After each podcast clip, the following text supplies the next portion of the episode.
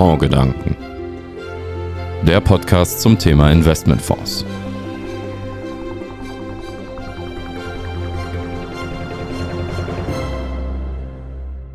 Guten Tag, meine Damen und Herren. Herzlich willkommen zum Podcast Fondsgedanken. Der Titel der heutigen Folge Nachlese Fondskongress 2024.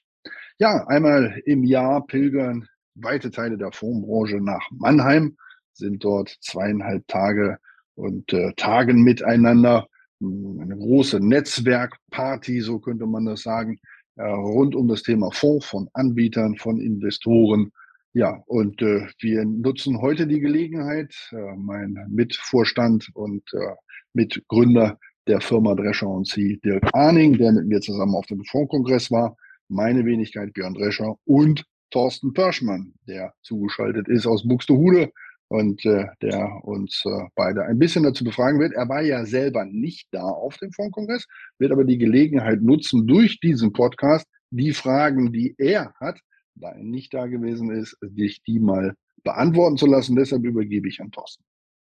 Ja, schönen Dank fürs Einschalten. Ich habe so eine kleine Liste gemacht, was mich interessiert. Ich denke mal, die arbeiten wir ab. Es ist ja nicht so, dass ich noch nie in Mannheim war, sondern das so auf äh, gewisse ähm, Jahre beschränke. Dieses Jahr war eben mal ähm, was anderes dran. Aber gemessen an dem letzten Jahr, was würdet ihr sagen? Bahnstreik hatten wir, sowohl bei der Anreise wie bei der Abreise.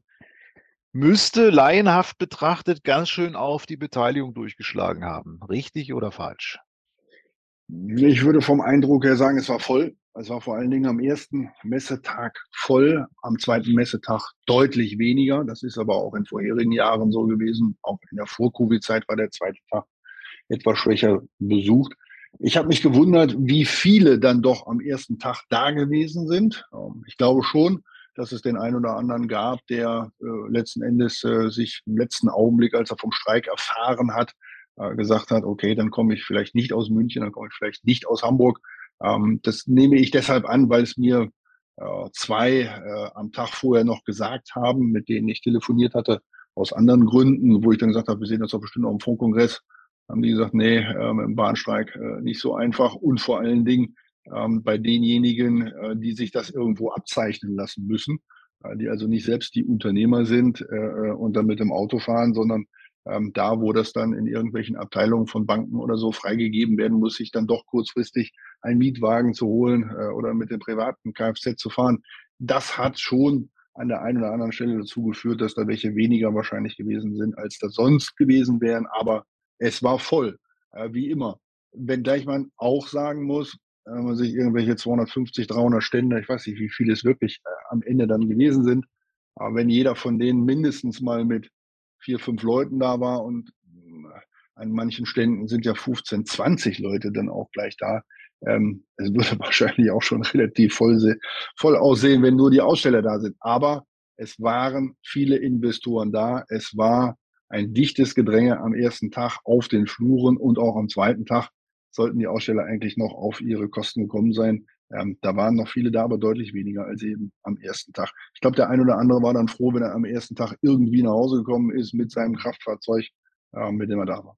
Ja, es gab ein neues Thema, das eben eine größere Rolle spielt als in früheren Jahren, nämlich wie sind Sie hierher gekommen und vor allen Dingen, wie komme ich wieder hier weg? Ich wurde Mhm. ein, ein Ja. paar Mal im Grunde genommen zwischen den Zeilen gefragt, ob wir dann noch Platz hätten im Auto, Ja. weil die Anreise, wer, wer früh am Vortag anreist, der konnte ja noch mit, mit dem Zug kommen, aber die Leute machten sich halt Sorgen über die Rückreisemöglichkeiten und das wurde so vorsichtig mal ausgelotet. Ah, Sie sind mit dem Auto da, Sie fahren Richtung Köln zurück und meine Antwort lautete ja, aber wir sind bis auf den letzten Platz voll, weil man mit dem Krückstock fühlen konnte, dass es darum ging, noch eine Mitfahrgelegenheit zu kriegen. Mhm. Okay, also trotzdem hat das funktioniert. Es lag ja mitten im, im Streikzeitraum drin. Geklappt hat es trotzdem. Einer von den beiden Vorständen hat eine ziemlich angegriffene Stimme. Äh, Ja. Björn, du klingst äh, nicht ganz frisch. Äh, ich komme mal auf ein Thema vom letzten Jahr, was ich auch erwähnt hatte. Letztes Jahr war die Belüftung ab dem zweiten Stockwerk extrem mies. Also ich habe kaum Luft gekriegt da am ersten Tag letztes Jahr. Ist dieses Jahr besser gewesen? Äh, dieses Jahr war es äh, im Erdgeschoss äh, äh schwieriger und im Aha. ersten Stock in meiner Wahrnehmung, interessanterweise unterm Dach oben, ging es eigentlich ganz gut. Äh, und am besten war, es gab Gesellschaften, die hatten im Keller sich Vortragsräume beziehungsweise zumindest Konferenzräume angemietet. Da erinnere ich mich an ein Gespräch, das ich mit einer Investmentgesellschaft in deren Raum da unten geführt habe. Das war wirklich angenehm, kühl und gut belüftet, ja. Okay, so, jetzt haben wir die Rahmendaten. Ich würde sagen, ähm, lass uns mal aufs Inhaltliche gehen.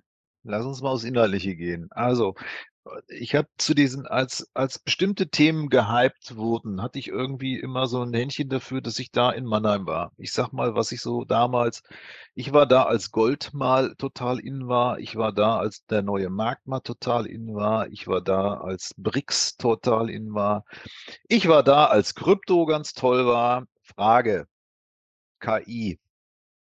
War es ein KI-orientierter ein KI-orientiertes Event? Wurde KI rauf und runter besprochen? Oder ist das eher einer unter vielen Themen gewesen? Oder war es sehr präsent? Meiner Wahrnehmung nach eins von vielen Themen. Es war nicht das überall dominierende Thema, ähm, aber in den Gesprächen zu den einzelnen Produkten kam es natürlich immer mal wieder vor. Auch dann, wenn es um die Rolle der Magnificent Seven geht, die natürlich aufgrund der hohen Marktkapitalisierung so hohes Gewicht haben und in vielen Portfolien drin sind, in vielen Fonds drin sind. Da hört man eben schon die Geschichte, okay, dass die gelten eben als Erstrundengewinner der KI-Anwendung. Ähm, wenn man das noch wegstreichen würde, wenn man jetzt sagen würde, wir, wir fokussieren alleine auf KI-spezialisierte Fonds, also wenn man jetzt nicht sagen würde, KI spielt für die Magnificent Seven eine große Rolle, dann wäre es meiner Meinung nach eins von mehreren Themen gewesen. Gab es denn ein bestimmtes Thema neben KI? Ein bestimmtes Thema, wo man sagt, das war das bestimmte Thema? Nein, äh, das Nein. gab es nicht. Und das ist, glaube ich, auch das Auffällige auf diesem Kongress gewesen, neben ein, zwei anderen Dingen, dass es nicht das alles beherrschende Thema gab. Ähm, äh, also erst mal, ich bin ja in all den Jahren, wo du da warst, auch da gewesen und die Dinge, die du eben genannt hast, die haben einen ja zu den Zeitpunkten auch optisch an den Messeständen angesprungen. Genau, da waren genau. Ja, da waren ja, ja genau. dann die, die, die Goldklumpen auch als, als Werbegeschenke und weiß ich nicht was. Und das war äh, bei KI jetzt nicht so.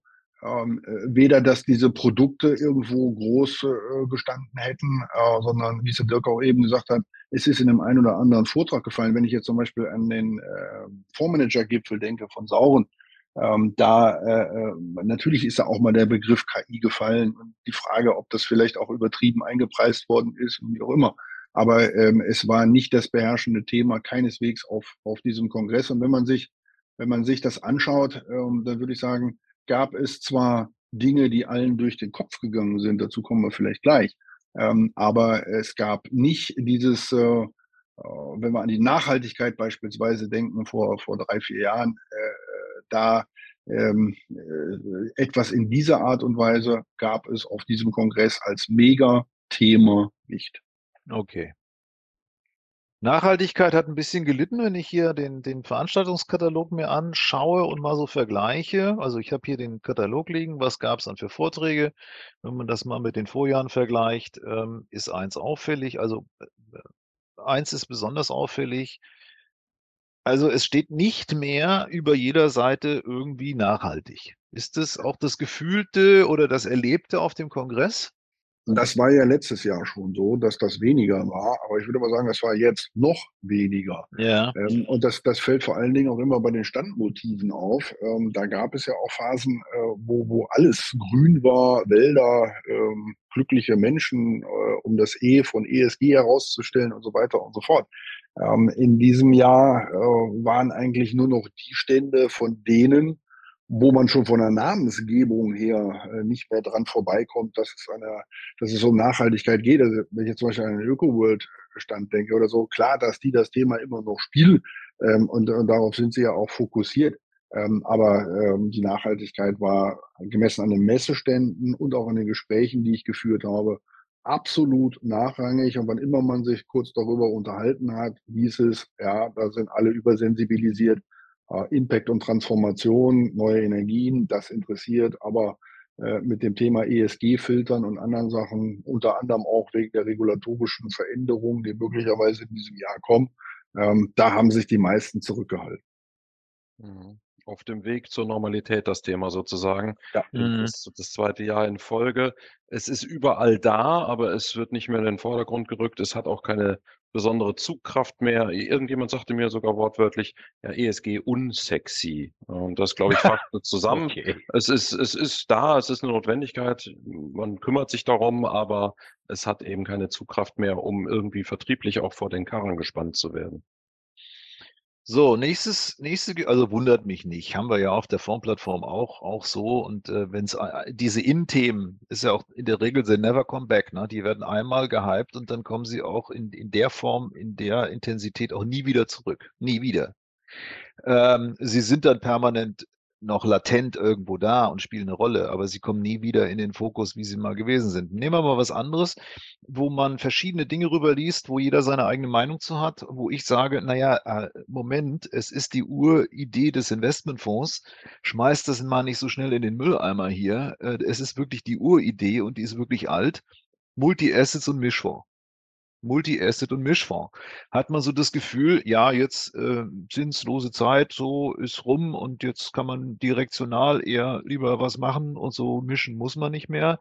Bedeutung und absatzstärksten Fonds einige Jahre waren zu Recht äh, gemischte Fonds oder gemischte Portfolio. Multi-Asset war angesagt. Was ist mit Multi-Asset? Fragezeichen. Information, Drescher und Sie. Die Formplattform. Täglich neue Webinare, Aufzeichnungen, Videos, Podcasts und top aktuelle News aus der Formbranche. Inhaltlich strukturiert, klar fokussiert und anwenderfreundlich. Auf der Formplattform bleiben professionelle Investoren und Finanzdienstleister immer auf dem Laufenden. Mit über 120 Partnern haben Sie die ganze Breite der Produkt- und Anbieterlandschaft im Blick. Erschließen Sie die B2B-Welt der Fonds gleich jetzt unter dieformplattform.de.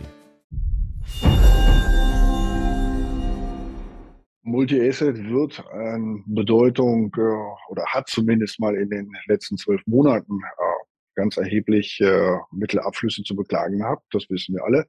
Ähm, und es hat da eine gewisse Ernüchterung gegeben. Das hat natürlich auch was damit zu tun, wie sich viele Multi-Asset-Fonds in 2022 und 2023 entwickelt haben.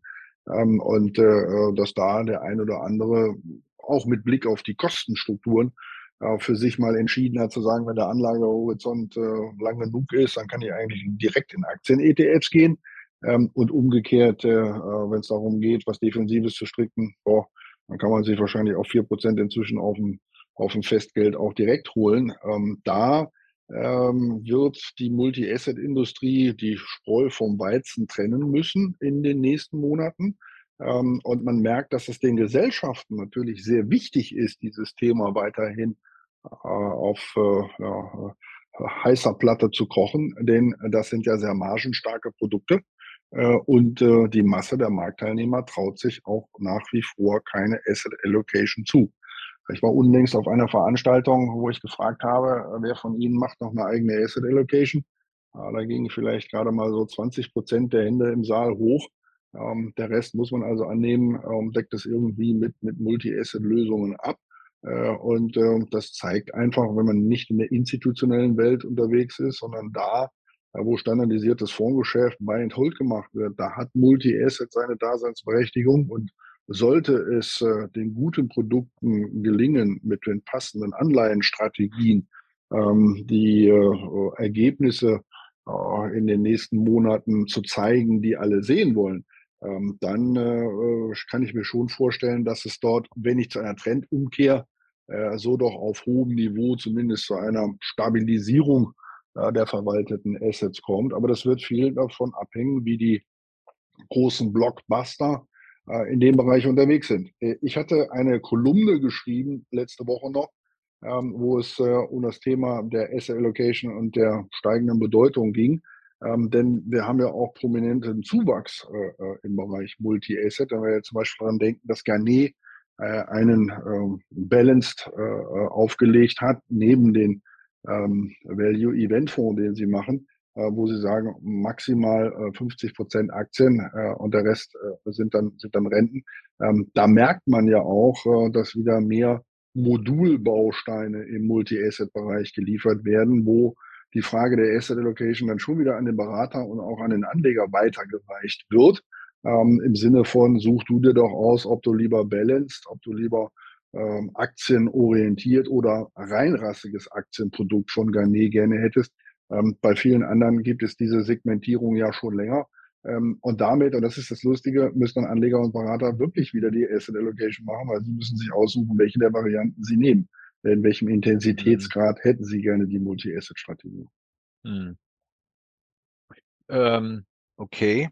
Ähm, fassen wir mal ein anderes Thema an. Viele machen Bogen rum. Ähm, Formplattform hat explizit keine Bogen rumgemacht. Ich würde mich mal interessieren, ob euch da so von Kollegen oder von Veranstaltern oder von Anbietern ähm, mal was zugerufen wurde. Ich möchte mal anteasern das Thema offene Immobilienfonds. Ich offene Immobilienfonds hatten zu meiner Überraschung, ich habe da bei einer Veranstaltung hier vor einigen Jahren, vor einigen Jahren ging es um den Swiss Life Fonds, das ist fünf oder sechs Jahre her. Da habe ich hier beim Recap von, von der Fondsplattform gesagt, dass ich überrascht war, dass beim offenen Immobilienfonds, gemessen an dem, was vor zehn, zwölf Jahren so passiert ist, beim Fondskongress mal ein Vortrag zum Thema offene Immobilienfonds läuft, und es passen nicht alle Interessenten in den Saal. Das ist vor vier, fünf Jahren gewesen. Da hat der Raum nicht ausgereicht, um alle unterzubringen, äh, als Swiss Life was zu dem Fonds erzählt habe. So, fünf Jahre sind vergangen. Thema offene Immobilienfonds haben eine gewisse Aufmerksamkeit, spätestens seit Herbst. Wird darüber ja. gesprochen oder nicht?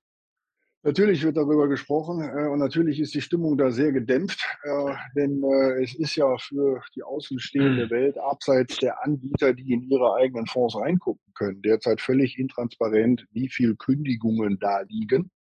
Ähm, es gab ja äh, für den Monat November unlängst mal Zahlen, wie viel Mittel abgeflossen ist aus den Immobilienfonds. Äh, Im November 2023, da muss man ja wissen, wenn es eine zwölfmonatige Kündigungsfrist gibt, dann kann das entweder nur aus Altfondsvolumen sein, was dort abgeflossen ist. Ich glaube, die Rede war von 300 Millionen oder 350 Millionen. Ähm, wenn, man, wenn man sich das vorstellt, kann das nur aus Altfonds, wo es diese Regelung gab, 30.000 kann man, äh, kann man halbjährlich rausnehmen. Ähm, das mag durchaus ein, ein Teil sein, aber alles andere sind zwölf Monate alte Kündigungen. Und das heißt, wir haben jetzt nur über das gesprochen, was eigentlich im November 2022 an Ankündigung reingekommen ist. Und das heißt, das richtig dicke Brett, das kommt erst noch. Äh, und es hat sich an den Ständen auch mehrheitlich an die Gesellschaft gesagt, natürlich haben wir Rückgaben, äh, aber äh, bitten um Verständnis, dass wir nach außen hin uns da nicht runterzählen lassen und, und diese Dynamik da auch nicht unterstützen wollen. Ähm, und es ist zu hören, ja, dass sie sich natürlich alle Gedanken über die Restrukturierung ihrer Portfolios machen, weil das hört man schon von den meisten. Da sind sie auch ehrlich genug, sie werden dafür was verkaufen müssen. Ähm, und äh, äh, wie, wie, ich das seit einigen Monaten immer, immer sehr deutlich sage, äh, da geht es dann um die Frage, wenn wir jetzt vom Fleisch sprechen, ob das Hüfte oder Filet ist. Das heißt, wird da was, was MeToo im Portfolio ist, verramscht. Dafür müsste es wahrscheinlich erstmal runterbewertet werden. Oder wenn äh, wirkliche äh, Filetstücke des Portfolios veräußert, was sich dann natürlich auf die zukünftige Ertragskraft der Fonds auswirken würde. Was mir in dem Zusammenhang sehr, sehr äh, äh, interessant vorkam auf dem Fondskongress, war die dort erstmalig von mir vernommene Meldung, dass Wertgrund einen neuen Immobilienfonds auflegt. Ähm, das finde ich deshalb sehr interessant, weil wir ja auch in den letzten Monaten, wenn wir Veranstaltungen hatten zum Thema Immobilienfonds auf der Fondsplattform, das ist auch nachhörbar, immer wieder gesagt haben, eigentlich müssten doch jetzt auf der Käuferseite auch die Opportunitäten entstehen. Ähm, und ähm, deshalb äh, ist es interessant äh, zu sagen, äh, man legt einen neuen Immobilienfonds auf. Ob der dann wirklich das Vertrauen bekommt, dass große Mittel reinfließen, das ist eine andere Frage. Das wird man, wird man gucken müssen. Aber ähm, vom, von der Denke her äh, ist es natürlich ein interessanter Aspekt das bei einer äh, Ausschüttungsrendite von irgendwelchen zwei, zweieinhalb Prozent bei den Immobilienfonds, auch wenn sie, wenn, wenn sie äh, noch, noch steuerbegünstigt sind, da wo ich äh, irgendwie für, für ein Tagesgeld drei und für ein Festgeld vier Prozent machen kann, das Interesse niedriger ist als zu dem Zeitpunkt, wo ein Nullzins war, Das liegt in der Natur der Dinge. Aber es wird dann noch böses Blut geben. Ähm, und wir werden mit jedem Monat jetzt äh, mehr erkennen können, wie viel sich da an Kündigungen stapelt. Dirk, eine Meinung dazu? Naja, ich glaube nicht, dass da jetzt, also wer betroffen ist, der ist vielleicht schon im Krisenmodus, aber es ist jetzt nichts, was auf die ganze Branche übergeschwappt war. Ähm, dem, den doch vorherrschenden Wertpapierinvestments haben die letzten zwei Monate des Jahres 2023 ja doch noch einen versöhnlichen Jahresausklang beschert, so dass die meisten doch erhobenen Hauptes dort durch die Gänge gehen konnten. Ähm, aber äh, offene Immobilienfonds und was jetzt äh, Immobilienkrise 2.0, das ist ein Thema bei den Leuten, die davon betroffen sind. Mhm. Okay. Ähm, ich habe heute gelesen, dass ähm, ein Anbieter den, das Europageschäft deutlich ausbauen will, Global X ETF, wobei wir dann mal zu den ETFs mal kurz kommen. Auch Herrn Kommer habe ich gesehen als äh, LNG-Vortragsredner, äh, der ja bei LNG sein Gerd Kommer ETF aufgelegt hat im letzten Jahr, ist aktiv-passiv. Aktiv-passiv, ist es ein Thema, was irgendwie verstärkt äh, gespielt wird? Also was ist besser? Oder ich mache es jetzt lieber doch passiv, weil ich jetzt Überzeugungstäter geworden bin? Oder was sagt ihr zum Thema diese ganze Aktiv-Passiv-Geschichte? In den USA hat der, der Markt mittlerweile gedreht, mehr passiv verwaltetes Volumen als aktiv. Da sind wir in Europa noch von entfernt, aber der Trend äh, ist ja schon seit Jahren sehr stark. Wie sieht man das auf dem Fondskongress? Das Thema ETF war auf dem Fondskongress von vorne bis hinten spürbar. Äh, nicht zuletzt deshalb, weil es ja auch neue Anbieter aus dem ETF-Bereich gab, die auf dem äh, Fondskongress waren. Also, du hast ja eben schon einen Namen genannt. Ähm, aber auch an den anderen ETF-Ständen, ob das jetzt Van Eck war, ob das iShares war, war schwer was los. Ähm, und äh, auch DBX-Tracker und andere. Ähm, warum sollte auf dem Fondskongress das anders gewesen sein, als es uns die Absatzzahlen für das Jahr 2023 zeigen?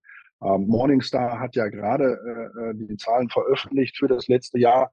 Unter den zehn Top-Absetzern insgesamt in der Fondsbranche äh, sind sieben, die mit ihrem ETF-Geschäft das absolut dominiert haben und über allem thront äh, äh, iShares, äh, also damit BlackRock, äh, die der absolute Marktführer sind.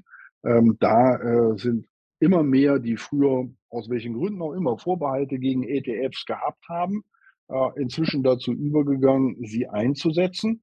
Ähm, ob das eher die Standardindizes sind oder ob das, ob das äh, äh aktiv gemanagte ETFs sind, ähm, das sei dahingestellt. Ich denke, dass es in der Masse äh, in die großen Standardindizes gegangen ist, in den, in den S&P 500, äh, in den MSCI World. Ähm, ich war beispielsweise in einem Gespräch mit äh, der früheren eBase, jetzt FNZ, ähm, da haben wir auch mit denen und mit Morningstar äh, in äh, 14 Tagen ja unser Webinar äh, Fondsbranche, was geht ab, wo wir das untersuchen werden. Ähm, und äh, da hat sich äh, auch einmal mehr gezeigt, dass die gesagt haben, bei uns ist der MSCI World ähm, als der Index durchaus von zwei, drei Anbietern äh, im ETF-Bereich, aber die oder dieser Index ist der am meisten verkaufte ETF, den wir bei uns eingesetzt sehen von Beratern und von Kunden das ist der Megatrend und das, das wird er auch erstmal bleiben. Äh, das heißt, wenn wir in Amerika jetzt schon gedreht haben, kann ich mir das durchaus vorstellen, dass wir hier, das wäre nicht das erste Mal, dass wir was nachmachen, was da drüben passiert. Das ist eine reine Frage der Zeit. Ja. Mhm. Und das, und das, und das nebenbei bemerkt, wenn wir nachher noch äh, äh, über, über die Stimmung sprechen, das ist auch einer dieser Punkte der Verunsicherung beim einen oder anderen, was Geschäftsmodelle angeht. Ähm, das, ist, das ist nicht unbedingt äh, so, dass es ähm, dass davor Angst ist. Ähm, so nach dem Motto, ja, kann ich ja auch einsetzen, muss ich nur auf Service-Fee umstellen, dann muss ich vom Vermögensverwalter machen oder wie auch immer.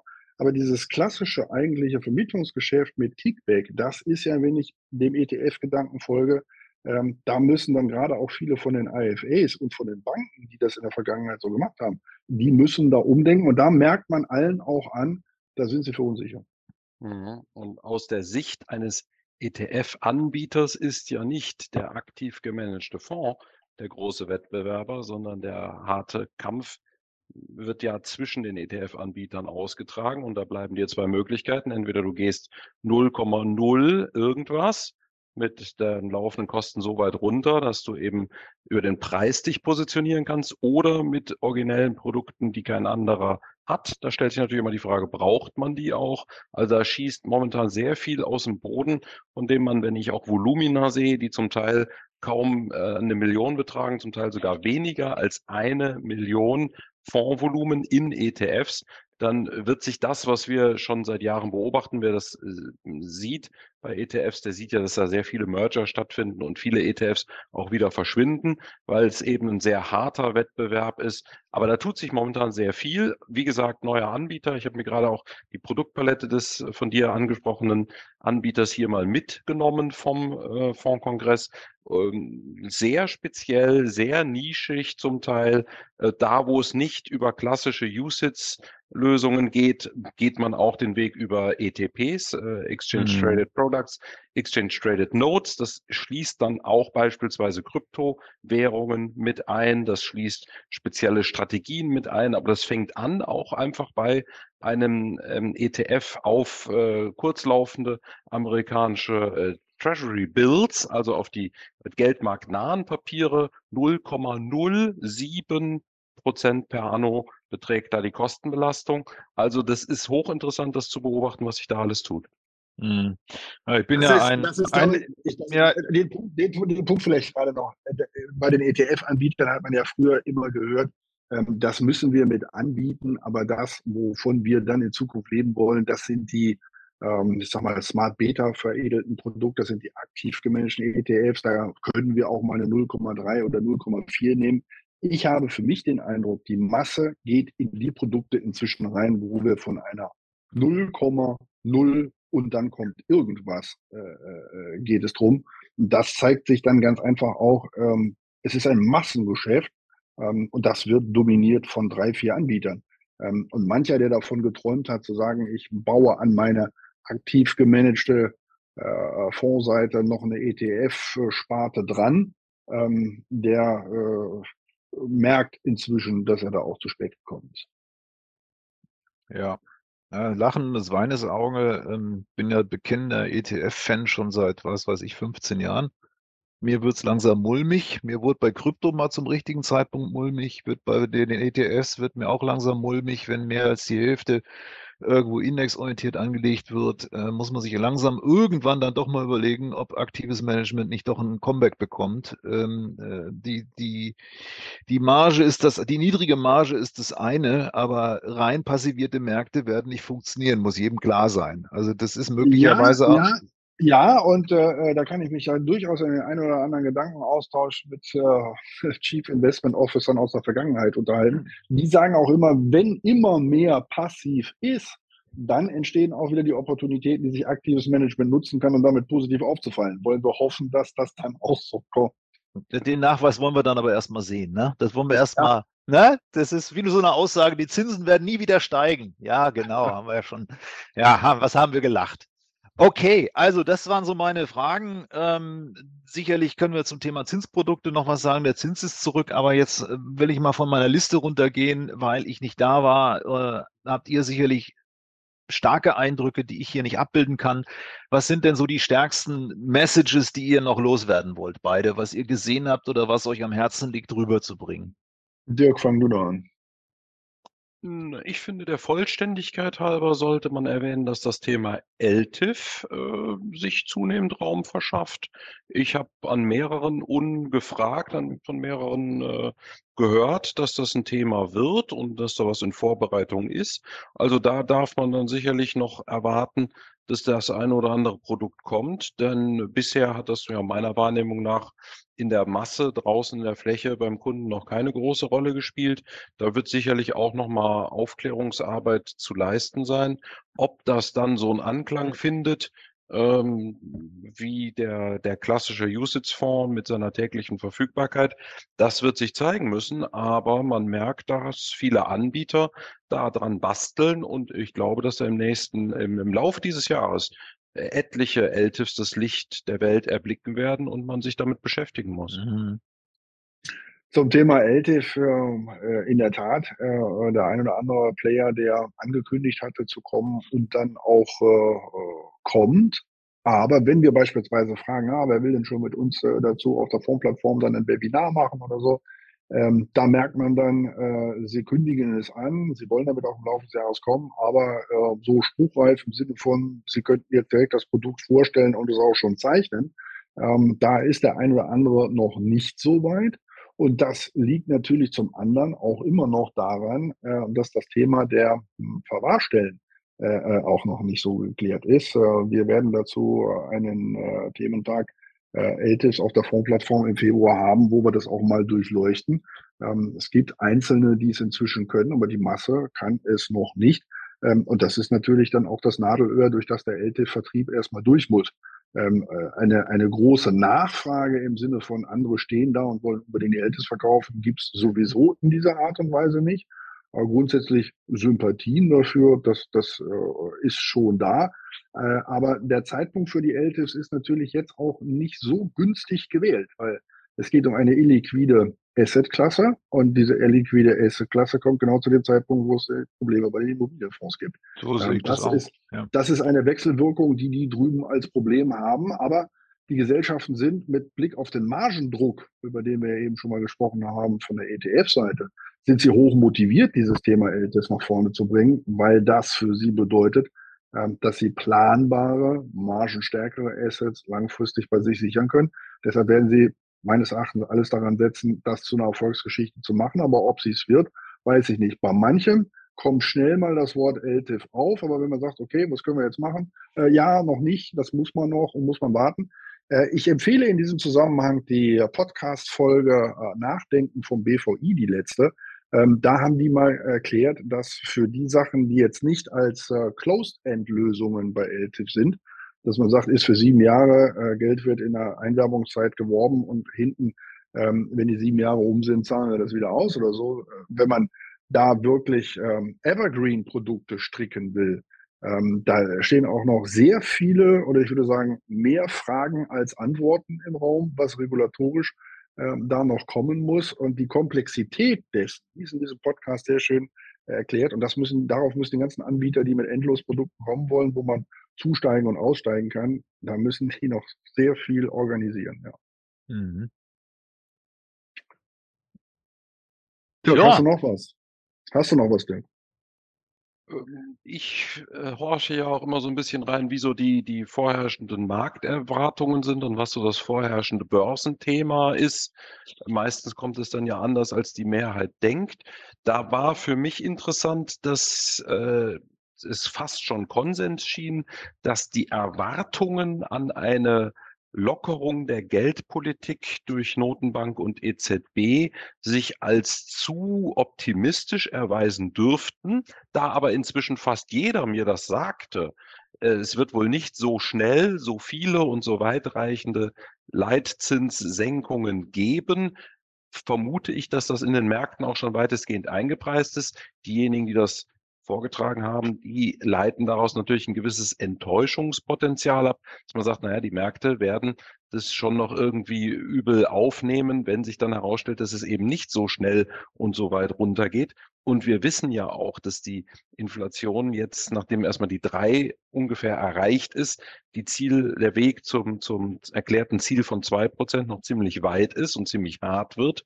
Aber das ist vorherrschendes Thema und damit glaube ich persönlich, dass das Überraschungspotenzial auf der negativen Seite dadurch, dass die Leitzinssenkungen jetzt nicht so schnell kommen, wie man das im November und im Dezember erhofft hatte, als es dafür gesorgt hat, dass wir diese Jahresendrallye bekommen haben, dass das Enttäuschungspotenzial dann inzwischen auch begrenzt ist.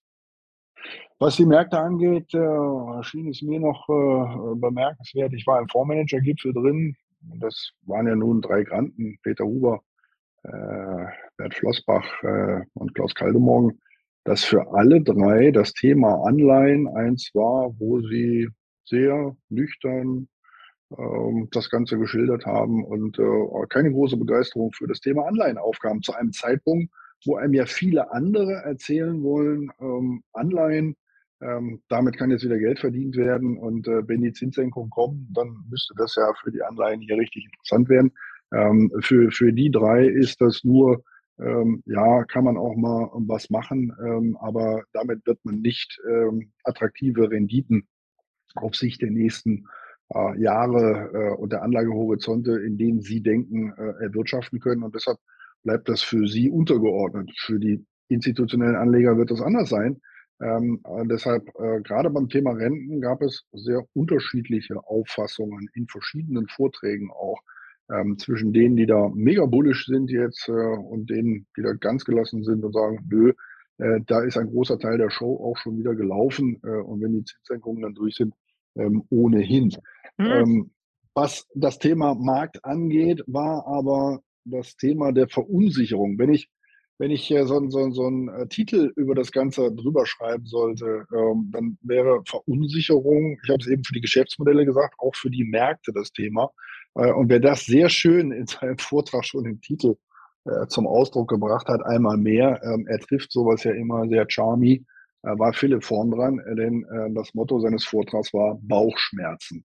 Ähm, und er hatte dann die Montana Haustropfen als erste Reaktion darauf. Und weil er gesagt hat, viele kommen zu uns und sagen, sie haben Bauchschmerzen, was die Kapitalmärkte angeht. Ähm, da sagt er, eigentlich müsste man, seine Frau will ihm das auch immer empfehlen, Montana Haustropfen empfehlen. Das wird natürlich nicht reichen.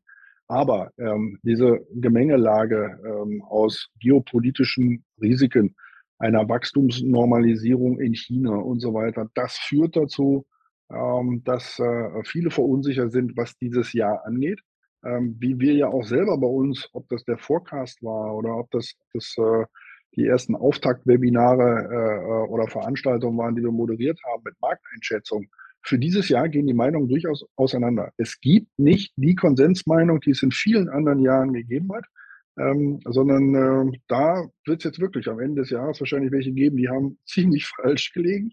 Ähm, und es gibt welche, die haben dann gegen den Trend richtig gelegen. Ähm, auch das war für mich da deutlich spürbar. Es gibt nicht die eine Marktmeinung, die die meisten teilen, noch nicht mal in der Zinserwartung, wie es der Dirk eben gesagt hat. Okay, so 50 Minuten. Ich denke, das war der Fondkongress 2024 ähm, mal für den, die nicht da waren, mal ein Überblick, ähm, wie die Stimmung war, welche Themen ähm, so gespielt wurden, was mit unseren Mischfonds äh, ist, was mit unseren offenen Immobilienfonds ist, äh, was mit den ETF und aktiv-passiv ist. Ich denke, wir haben es eigentlich mal rundum abgebildet. Die Nuancen werden wir nicht treffen, aber ich denke, ich bin mit meiner Fragerunde durch und ich fühle mich gut informiert. Ja, mich hatte der eine oder andere auf dem Kongress angesprochen und gesagt, ich freue mich schon drauf, wenn Sie die Nachlese machen, die höre ich mir ja immer an. Äh, also wir haben Wort gehalten, hier ist sie. Ähm, und äh, äh, ja, danke Dirk, dass du deine Eindrücke da mitgeschildert hast. Meine Damen und Herren, ich freue mich, wenn Sie die Fondsgedanken abonnieren, so Sie nur zufällig auf diese Folge gestoßen sind. Ähm, wenn Sie sie bewerten in den sozialen Medien und teilen, wo Sie das können. Und wenn Sie sie weiterempfehlen an Ihre Kollegen. Äh, und ansonsten verabschiede ich mich wie immer hier mit einem Kölschen Tschö.